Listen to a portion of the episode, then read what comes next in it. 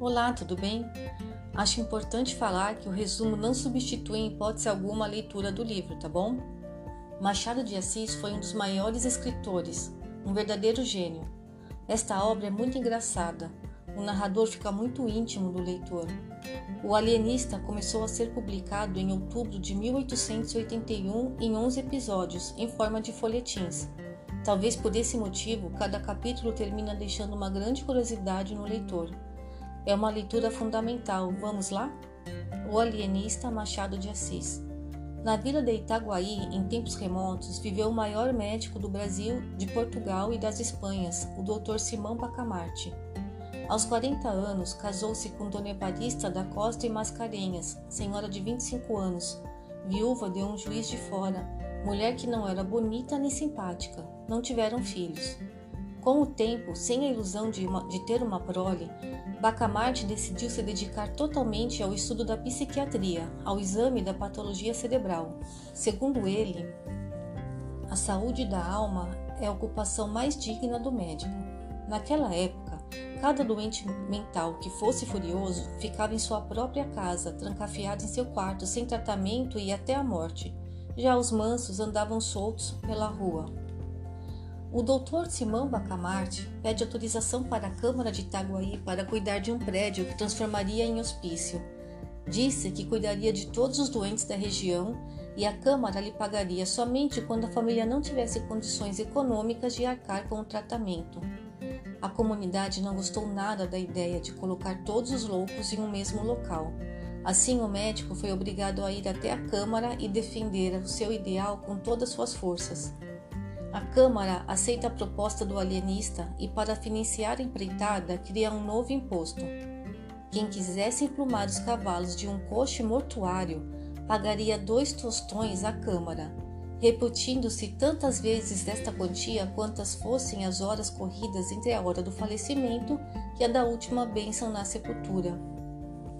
Assim que obteve a licença, o alienista começou a construir a casa. Ela ficava na Rua Nova, a mais bela de Itaguaí. Tinha 50 janelas por cada lado, um pátio no centro e numerosos cubículos para os futuros hóspedes. Na entrada da casa colocou uma frase que achou no Corão na qual Maomé declarava veneráveis os doidos, pela consideração que Allah lhes tira o juízo para que não pequem. Bacamarte tinha profundo conhecimento da cultura árabe. O engraçado é que, como o alienista tinha medo do vigário e do bispo, atribuiu tal frase ao Papa Benedito VIII. O asilo foi chamado de Casa Verde, Pessoas de todo o Rio de Janeiro foram assistir às comemorações de inauguração que duraram sete dias, e assim teve início o trabalho na casa de Orestes de Itaguaí. Ao cabo de apenas quatro meses, a Casa Verde era uma povoação. Não bastaram os primeiros cubículos, foram necessário providenciar uma galeria de mais 37. O padre Lopes confessou que nunca imaginava a existência de tantos doidos no mundo e menos ainda o inexplicável de alguns casos. Um exemplo era um filho de um, filho, um pobre diabo, filho de Algibebe, que narrava às paredes, porque não olhava nunca para nenhuma pessoa, toda a genealogia que era esta. Deus engendrou um ovo, um ovo engendrou a espada, a espada engendrou Davi, Davi engendrou a púrpura, a púrpura engendrou o duque, o duque engendrou o marquês, o marquês engendrou o conde, que sou eu. Dava uma pancada na testa, um estalo com os dedos e repetia a mesma história cinco, seis vezes seguidas. Havia também um escrivão que se vendia por mordomo do rei. Outro era um boiadeiro de Minas, cuja mania era distribuir boiadas a toda a gente. Dava trezentas cabeças a um, seiscentas a outro, mil e duzentas a outro e não acabava mais. O autor conta que o alienista procedeu a uma vasta classificação dos seus enfermos. Dividiu-os primeiramente em furiosos e mansos. Daí passou a subclasses monomanias, delírios, alucinações diversas. Feito isso, passou a analisar continuamente cada louco, seus hábitos atuais e história pregressa. Esse trabalho tomava todo o seu tempo. Mal dormia e mal comia, e ainda comendo era como se trabalhasse, porque ora interrogava um texto antigo, ora ruminava outra questão, e ia muitas vezes de um cabo a outro do jantar sem dizer uma só palavra com sua esposa. Dona Evarista sentia-se muito só com a ausência de atenção do marido. Um dia, ao demonstrar tais sentimentos ao esposo, ele, como um conhecedor da mente e alma das pessoas, disse que ela poderia conhecer o Rio de Janeiro, pois sabia que ela queria fazer a viagem desde menina. Como o marido não acompanharia, ela iria com sua tia. Despesas não seriam um problema. O médico recebia muito bem com seu trabalho. Três meses depois, efetua-se a jornada de Dona Evarista, e junto com ela foram a tia, a mulher do boticário, um sobrinho deste, um padre que o alienista conhecera em Lisboa e que de, de aventura achava-se em Itaguaí, cinco ou seis pajens e quatro mucamas. As despedidas foram tristes para todos, menos para o alienista. Homem de ciência e só de ciência, nada o consternava fora da ciência. Passadas três semanas do início da viagem, Simão Bacamarte mandou chamar Crispim Soares, o boticário. Este ficou preocupadíssimo. Tinha medo que algo de mal havia ocorrido com a comitiva. Começou a culpar-se por ser um bajulador do, do alienista e por isso ter mandado a tão amada esposa para o passeio. De fato, o boticário era o maior adulador do médico. Chegando no encontro, foi recebido com alegria por Simão Bacamarte. Este explicou compridamente sua ideia. No conceito do alienista, a insânia abrangia uma vasta superfície cé do cérebro. Desenvolveu isso com grande cópia de raciocínios de textos e exemplos, como Sócrates, que tinha um demônio familiar, Pascal, que, que via um abismo à esquerda, Maomé, Calígula e outros. O boticário achou a ideia de ampliar a loucura extravagante, mas modesto que era, não lhe ocorreu confessar isso ao médico e apenas demonstrou um entusiasmo. Achou que a questão era apenas um caso de matraca. Naquela época, em Itaguaí, era costume contratar matracas para dar algumas notícias, uma vez que na colônia não havia imprensas. Matraca era um homem contratado por um ou mais dias para andar as ruas do povoado com uma matraca na mão. De quando em quando tocava matraca. Reunia-se gente e ele anunciava o que lhe incumbiam. O alienista explicou sua teoria também ao vigário Lopes. Este disse não conseguir entendê-la, que era uma obra absurda e que era de tal modo colossal que não merecia princípio de execução. O, alienista ameaçou sorrir, mas não fez. O certo é que a partir desse momento Itaguaí e o universo ficavam à beira de uma revolução. Quatro dias depois, a população da cidade ouviu consternada que um Costa fora recolhido à Casa Verde. Ele era um dos cidadãos mais estimados de Itaguaí. Herdou uma grande herança e passou a dividi-la em empréstimos sem usuras, a tal ponto que no fim de cinco anos estava sem nada. Quando ficou pobre, as pessoas passaram a desrespeitá-lo e fazer brincadeiras com ele. E os piores eram aqueles que ainda lhe deviam. Mesmo assim, Costa sempre se mantinha risonho. Um dia perdoou a dívida de um homem que lhe devia e que acabara de lhe fazer uma rude brincadeira, e por cima ainda lhe emprestou mais dinheiro. Todos sabiam dos sentimentos cavalheirescos desse nobre cidadão. O rumor logo correu toda Itaguaí e muitos correram à Casa Verde.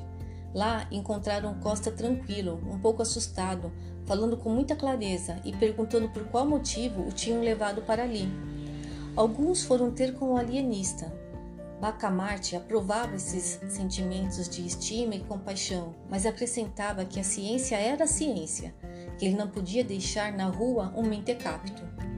A última pessoa que intercedeu por ele, porque depois do ocorrido ninguém mais se atreveu a procurar o terrível médico, foi uma pobre senhora, prima do Costa.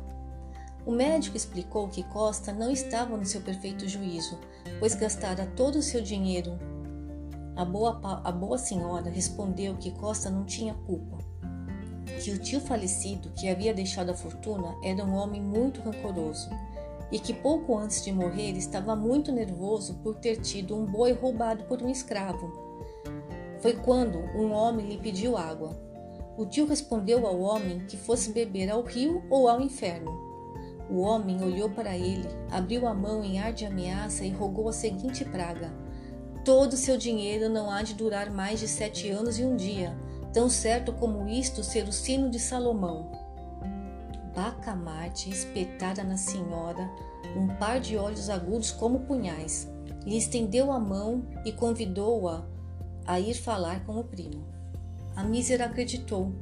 Ele levou-a à Casa Verde e trancou-a na galeria dos alucinados. Essa história deixou a população em pânico. Todos queriam entender o que se passava. Crispim Soares ficou contentíssimo com toda essa bagunça e com a atenção que a população lhe dava na intenção de entender o que acontecia com o alienista. Afinal, ele era o íntimo do médico. A próxima vítima do alienista foi um albardeiro chamado Mateus, que construíra a mais bela casa da região. Nenhum prédio na cidade era mais bonito do que a casa. Não havia também um jardim mais bem tratado e com melhor bom gosto. Seu crime? Ficar a contemplar sua nova casa e se fazer ser visto nela com ares senhoriais. Durante a semana em que Mateus foi levado à Casa Verde, outras vinte e tantas pessoas tiveram o mesmo destino. A população passou a chamar o local de cárcere privado. É nesse momento da história que a esposa do alienista, a tia, a mulher do Crispim Soares e toda a comitiva volta do Rio de Janeiro. Com a dona Evarista volta também a esperança da cidade. O padre Lopes, na primeira oportunidade, insinua para a dona Evarista que ela encontrará a Casa Verde muito cheia de gente. A princípio, dona Evarista não sabia o que fazer, queria acreditar no marido. Ocorre que as pessoas continuaram a ser recolhidas na Casa Verde. O terror se espalhou em Itaguaí. Não se sabia mais quem estava são e quem estava doido. Segundo o narrador, as mulheres, quando os maridos saíam, mandavam acender uma lamparina a Nossa Senhora, e nem todos os maridos eram valorosos. Alguns não andavam fora sem um ou dois capangas. Positivamente o terror. Quem podia, emigrava. Um desses fugitivos, Gil Bernardes, chegou a ser preso a 200 passos da vila. Era um rapaz de 30 anos, amável, conversado, polido, tão polido que não cumprimentava alguém sem levar o chapéu ao chão. Devemos acabar com isto. Não pode continuar. Abaixo a tirania.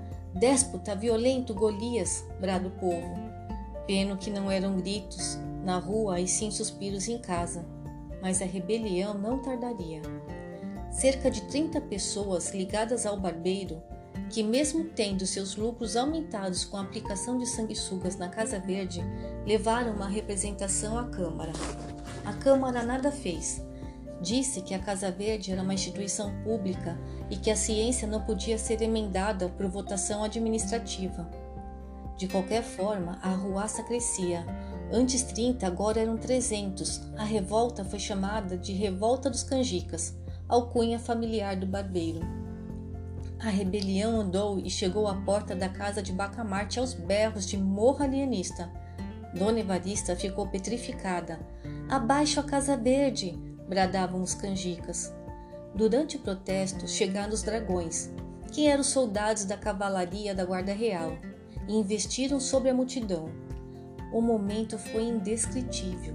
A multidão urrou furiosa, Alguns treparam as janelas das casas, outros correram, alguns conseguiram escapar, mas a maioria ficou bufando de cólera, indignada e ao mesmo tempo animada pela exortação do barbeiro. A derrota dos canjicas estava iminente quando um terço dos dragões passou subitamente para o lado da rebelião. Os soldados dos fiéis não tiveram coragem de atacar os seus próprios camaradas, e um a um foram passando para o lado, de modo para o outro lado, de modo que ao cabo de alguns minutos o aspecto da coisa era totalmente outro.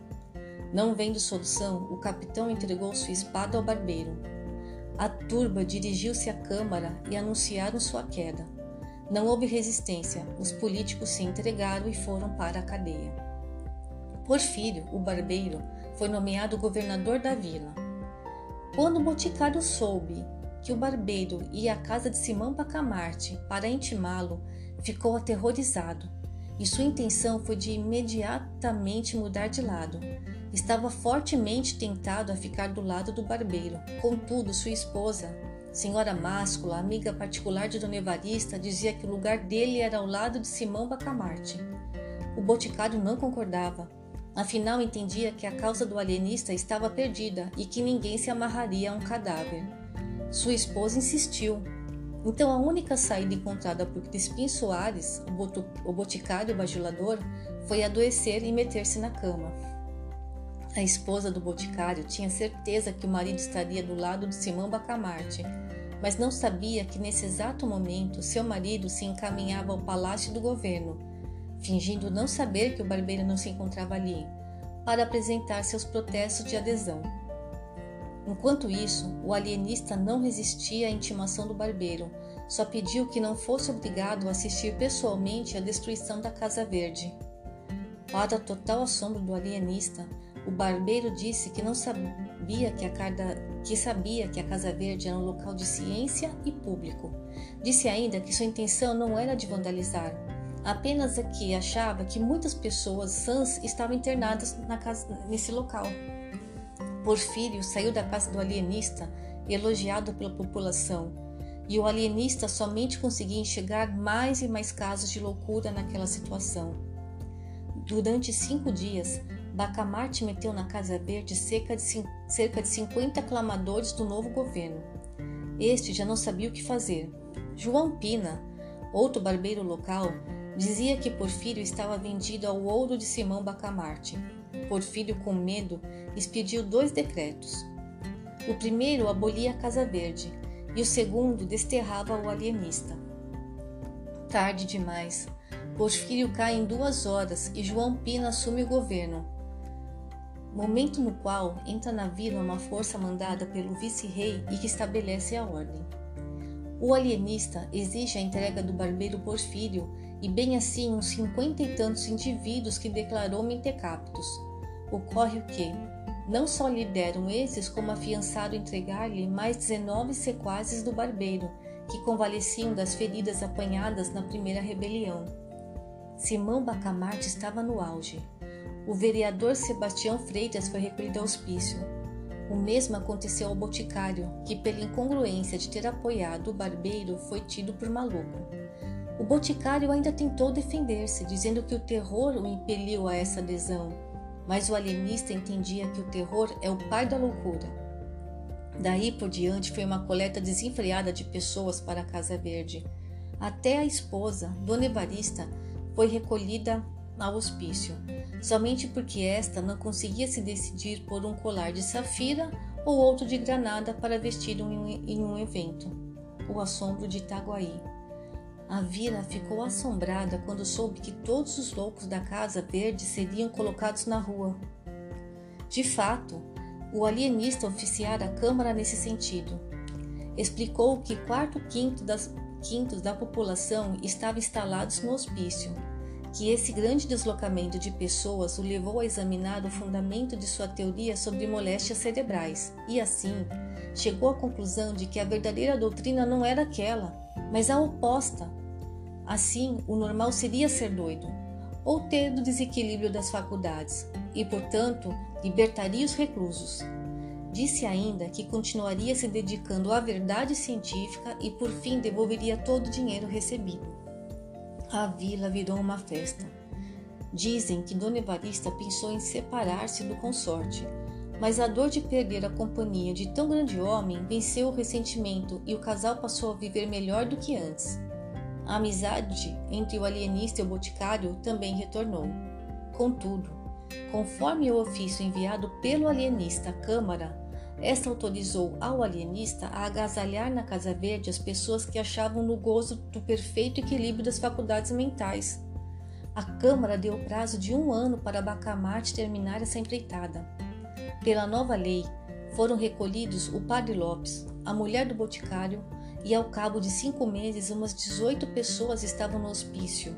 E ao final de um ano, a Câmara autorizou o prazo suplementar de seis meses de terapêutica. Simão Bacamarte conseguiu muitas curas, com métodos pouco ortodoxos. No fim de cinco meses e meio, estava vazia a Casa Verde. Todos estavam curados. Ocorre que o alienista ficou preocupado ao sair o último hóspede da Casa Verde. Nem o fato de ter encontrado a cura para a loucura o animava. Ele achava que a teoria nova tinha em si, em si mesma outra e novíssima teoria. Sempre envolto nos problemas da patologia cerebral, em dado momento parou e perguntou a si mesmo: Mas deveras estariam doidos? E foram curados por mim? Ou que pareceu cura não foi mais do que a descoberta do perfeito desequilíbrio do cérebro? Chegou à conclusão que em Itaguaí não havia um só louco, um único mentecapto sequer, e pensou ainda que na vila não, na vila não havia um só cérebro consertado. Ao alienista se abateu a mais medonha tempestade moral que tem desabado sobre o homem. Simão Bacamarte achou em si os característicos do perfeito equilíbrio mental e moral. Pareceu-lhe que possuía a sagacidade, a paciência, a perseverança, a tolerância, a veracidade, o vigor moral, a lealdade, todas as qualidades, enfim, que podem formar um acabado pentecapto. Duvidou logo, é certo, e chegou mesmo a concluir que era ilusão. Mas, sendo homem prudente, resolveu convocar um conselho de amigos a quem interrogou com franqueza. A opinião foi afirmativa. Nenhum defeito? Nenhum, disse em coro a Assembleia. Nenhum vício? Nada. Tudo perfeito? Tudo. Não, impossível, bradou o alienista.